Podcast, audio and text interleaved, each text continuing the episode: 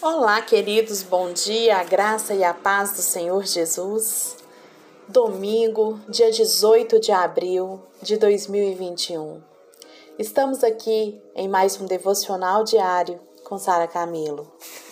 Dando continuidade ao nosso tema de ontem, nós vamos falar sobre o irmão do filho pródigo. Nós estamos falando do tema Fuja do Merecimento, do livro Detox do pastor Aloísio. E hoje nós vamos falar do irmão mais velho do filho pródigo. Esse texto está lá em Lucas 29. O nosso versículo-chave diz assim: E saindo o pai, estava com ele mas respondendo ele, disse ao pai, o irmão, né, que está falando aqui: Eis que te sirvo há tantos anos, sem nunca transgredir o teu mandamento, e nunca me destes um cabrito para me alegrar como os meus amigos. Verso 30. Vindo, porém, este teu filho, que desperdiçou os teus bens com trizes, mataste-lhes o bezerro cevado. E disse-lhe e ele disse-lhe, lhe disse: Filho, tu estás sempre comigo.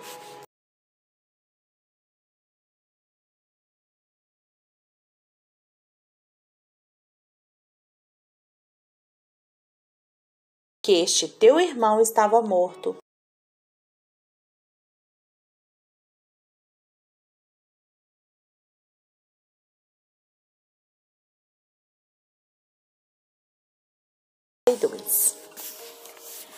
O irmão do filho pródigo, ele nunca saiu de casa, mas ele se relacionava com o pai sempre baseado na sua justiça própria. Como que nós sabemos disso? Olha o que ele diz no verso 29. Há tantos anos que te sirvo, sem jamais transgredir, transgredir uma ordem tua ou um mandamento teu. O irmão mais velho é aquela criança que foi sempre boazinha. Todos diziam que ele era bem comportado. Ele nunca fez nada de errado e ele sempre procurava agradar os seus pais. Ele sempre se esforçou para fazer a coisa certa, sempre, e não conseguia entender por que, seu irmão caçula estava sempre fazendo algo que contrariava o pai. Ele sempre foi um bom garoto na escola. Ele nunca e nunca ocorreu na mente dele se rebelar contra o pai. Por causa disso, ele merecia um tratamento especial do pai. Ele achava que merecia o amor de Deus, porque ele supunha ter se comportado bem. Sabe o que, que acontecia? Ele merecia. Ele entendia que Deus lhe devia, o Pai lhe devia. Mas ninguém será aceito por Deus com base no seu merecimento, gente. Aquele que possui a mentalidade do filho mais velho, ele sempre possui queixas e reclamações do quanto tem trabalhado, do quanto e de como tem sido pouco reconhecido. Ele se sentiu injustiçado ali diante do pai. Acusou o pai de ser injusto com ele só porque o pai perdoou o irmão. Ele se achava mais merecedor do que o seu irmão. A sua vida estava sempre fundamentada na meritocracia, estava sempre fundamentada no seu mérito pessoal e não na graça. É a religião da lei, do legalismo, não da graça e nem da fé que opera o amor.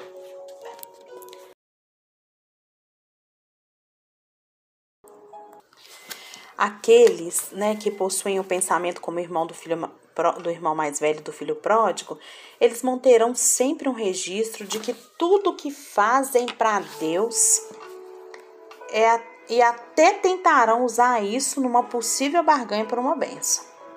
O seu ressentimento com Deus é este: de que adiantou te servir obedecendo-se no fim, se no fim eu, re, eu recebo o mesmo ou até menos que o filho pecador?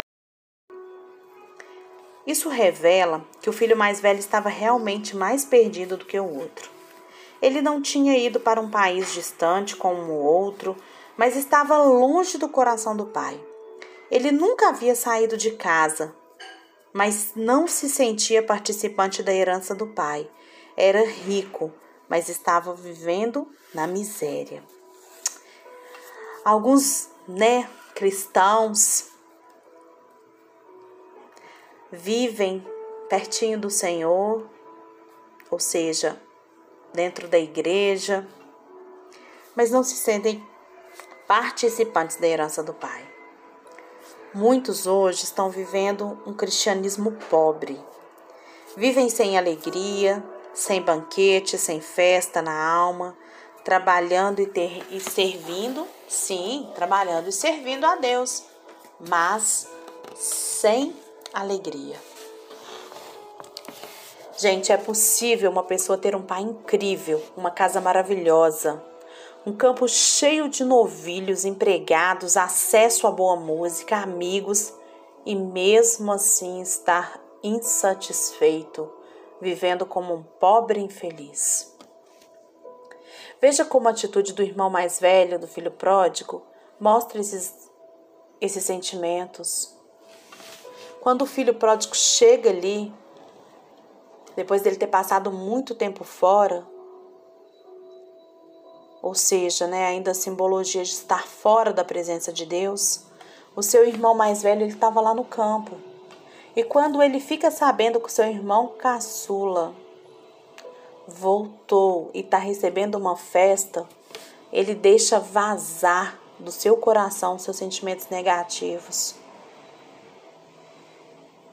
que fazia dele um filho pródigo, apesar dele não ter saído de casa. Veja como, como que ele está em crise. Ele não aceitava entrar naquela festa. Não é que o versículo diz, que o texto diz, indignou-se e não queria entrar. Ele já não considerava o outro mais como seu irmão. Ele disse assim para o pai: Este teu filho não é este meu irmão ele já se considerava numa posição superior. Terceiro, o pai, o que o pai estava fazendo para o outro filho, ele considerava um desperdício. Porque o pai matou um bezerro cevado com aquele filho que, desper, que desperdiçou os bens com as meretrizes. Quarto, ele, apesar de ver tudo ele vive, ele tinha tudo, tudo, tudo, tudo, tudo. Tudo que era do pai era dele, mas ele vivia como um mendigo.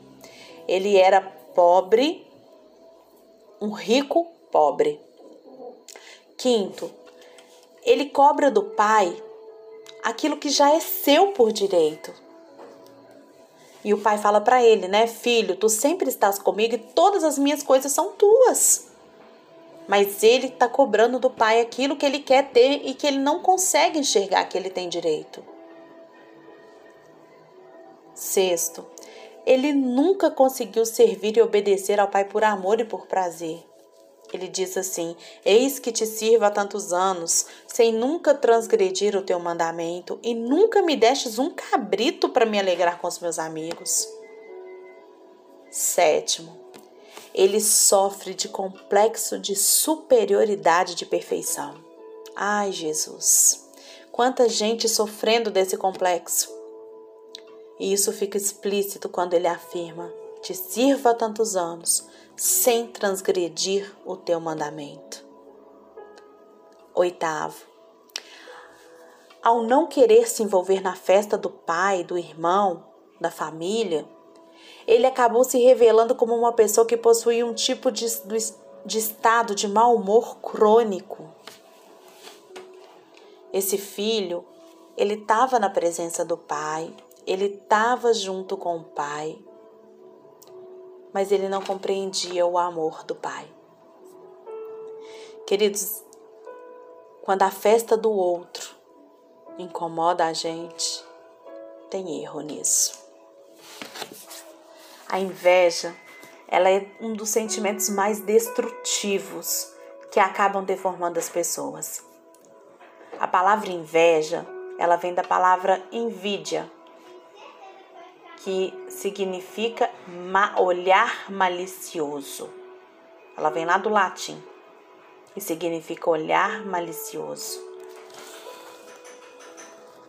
O que o irmão do filho pródigo não sabia de verdade era amar. Isso porque só as pessoas que amam de verdade, elas são capazes de chorar com os que choram, de celebrar com os que, se, com os que celebram, como está lá em Romanos 12, 15.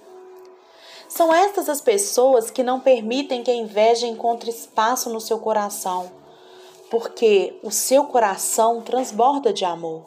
Foi o que eu disse ontem do pastor Luiz Eduardo me ensinou. O jeito de fugir da inveja é sendo se alegrando com a vida do outro.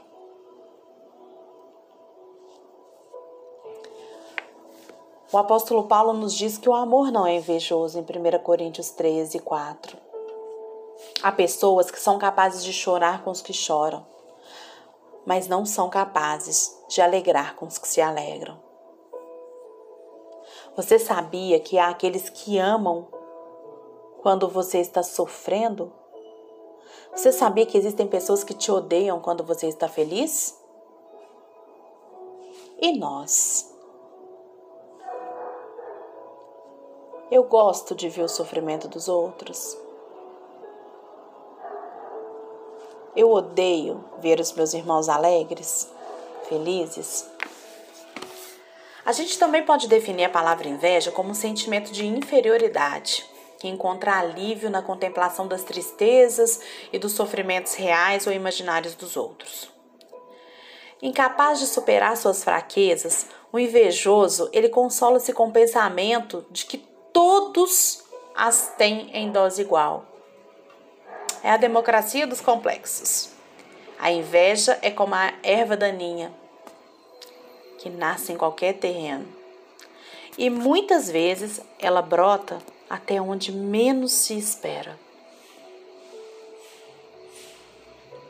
A inveja, ela é chamada de pecado destruidor porque não se conforma com possuir mais ou melhor.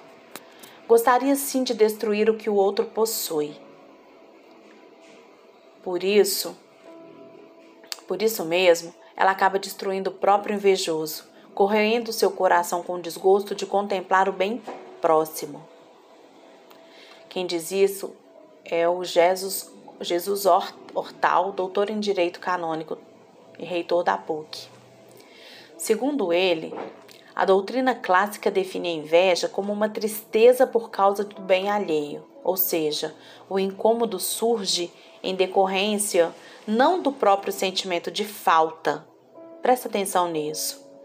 Esse, esse é, Jesus Hortal, é, que é o reitor da PUC Rio, era, é ou era, não sei, reitor da PUC Rio, ele define é, a inveja não como em, que a inveja acontece não em decorrência da falta, mas como uma infelicidade pela posse do outro. Então eu fico triste não porque está me faltando, mas é porque eu acho que o outro não tem que ter. O desejo é o de possuir aquilo que é possuído pelo outro sabe? Tipo assim, é preciso comprar o carro do outro, não igual, mas de preferência o mesmo carro. É preciso ter o mesmo casaco comprado na mesma loja. Se não consegue isso, então a saída é queimar o casaco do outro com um isqueiro ou um fósforo. Acidentalmente e inconscientemente, é claro, ninguém vai fazer isso às claras Pois a cólera causada pela inveja, queridos, ela desperta o desejo inconsciente de destruir aquilo que é cobiçado no outro. Então, se eu cobiço a família do outro, eu vou querer destruir aquela família. Se eu cobiço o carro, o emprego, a paz que o outro tem, o amor que o outro tem. Há no invejoso esse desejo de destruir o que aquilo que ele cobiça. Mas em cada pessoa esse sentimento ele vai se manifestar de forma diferente. Olha só. A Bíblia ela tem muitos casos de conflitos, de perseguição e morte por causa da inveja. A gente começa com o primeiro caso lá de Caim, né? A inveja da família causa grandes problemas na família de Jacó. é, Saul, né, com Davi. A inveja foi a causa da morte de Coré, em mais os 14.700 homens, lá de números. A inveja, ela é, fez Sabala se opor ao trabalho de Neemias. A inveja de, Naam, de Amã por causa, foi a causa do enforcamento dele. A inveja dos homens né, levou, levou Daniel para a cova do leão. Os principais sacerdotes, movidos por inveja, entregaram Jesus para ser crucificado. O Thomas Brooks ele disse que a inveja ela tortura as afeições, incomoda a mente, inflama o sangue, corrompe o coração, devasta o espírito e assim se torna ao mesmo tempo torturadora e carrasca do homem. Nossa. Em uma das suas mensagens, né, o pastor Wagner Gabi, ele conta uma ilustração que é muito boa aqui para o momento. Era uma vez uma cobra que começou a perseguir um vagalume, que só vivia a brilhar. Ele fugia rapidamente com medo da feroz predadora. Mas a cobra, ela nem pensava em desistir. O vagalume fugia um dia, dois, mas ela não desistia. No terceiro dia, já sem forças, o vagalume parou e perguntou para a cobra: Posso lhe fazer três perguntas? Eu não costumo abrir esse precedente para ninguém, disse a serpente. Mas como eu vou te comer mesmo, pode perguntar. Então o vagalume perguntou para a cobra: Eu pertenço à sua cadeia alimentar? E ela respondeu: Não. Eu te fiz alguma coisa? E ela respondeu: Não. Então por que que você quer me comer? E ela responde: Porque eu não suporto ver você brilhar. A inveja, ela continua sendo a causa dos conflitos nos relacionamentos, das divisões nas famílias, nas igrejas, das perseguições dentro das empresas, das guerras entre os povos e de muitas mortes no mundo. Agora eu quero te convidar a testar o seu coração com relação à inveja. Eu vou te contar aqui o retrato de um invejoso. Faça essa reflexão e se há algum caminho em você que te leve para esse retrato, conserte-se com o Senhor. Busque o contentamento de Deus para sua vida. Quando o Espírito Santo, quando você entende que o Espírito Santo está em você, quando você entende que o contentamento de Deus está em você, meu querido, minha querida, a inveja vai sumir. Mas então, qual que é o retrato de um invejoso? Primeiro, ele não suporta ouvir o outro falando sobre os seus sonhos, projetos e ideias. Quando alguém chega perto contando de um sucesso, isso provoca ira. Segundo, diante do sucesso do outro, a pessoa invejosa ela se sente injustiçada por Deus. Gente, às vezes isso não é claro na nossa vida, não é algo claro, mas sutilmente isso desponta lá no seu coração. Terceiro, o invejoso, ele sente-se incomodado com a presença daquele que está celebrando uma grande conquista. A manifestação de alegria do outro lhe causa, sabe o que? Perturbação. Não gosta de, de comemorar. Busca difamar o que, que é difamar? É tirar a boa fama do outro. Que está melhor do que ele, que chegou na frente, que fez melhor, que conquistou mais. Sabe aquelas pessoas que ficam. Você conta uma conquista e ela fica sempre olhando negativo, sempre tentando difamar mesmo, tirar a boa fama, ou a sua boa fama? É isso. As conquistas. Cinco. As conquistas dos outros provocam grande tristeza, estraga o dia, faz perder o sono porque o outro conquistou algo melhor do que o dele. Ou simplesmente conquistou alguma coisa. Sexto, sente alegria ao saber do fracasso do outro. Ai, gente, como isso aqui é sério. O invejoso, ele sente alegria de saber do fracasso do outro. Por isso que eu falo que é muito sutil. Isso, quando a gente percebe, já está dentro do coração. Por isso que a gente tem que ser vigilante e ajustar os nossos pensamentos com os pensamentos de Deus em todo o tempo. O invejoso, ele é capaz de levantar uma calúnia para impedir o crescimento do outro. E a última, e muito séria, a oitava e muito séria, oitavo retrato, característica, né, de um de um invejoso. O invejoso, ele é sempre fofoqueiro. E uma das causas dessas conversas de fofoca é a inveja. Às vezes a gente acha que nem é fofoca, que nem é invejoso. Mas por isso que nós precisamos sempre, gente, pensar na motivação que nos leva a fazer as coisas. Qual a motivação que me leva a fofocar? A caluniar, a ter alegria com, com o fracasso do outro. Então hoje é esse dia, dia da gente investigar a nossa vida investigar o nosso coração e perceber. Porque se há, eu tenho uma notícia para te dar. O Senhor está pronto para te ajudar a sair dessa situação. Deus te abençoe e traga reflexão nesse dia, nesse domingo, dia 18 de abril. Aproveite o domingo. Se for possível ir ao culto na sua igreja presencial, vá. Se não, se for online, assista. Encha-se da presença de Deus e viva o melhor dele na sua vida.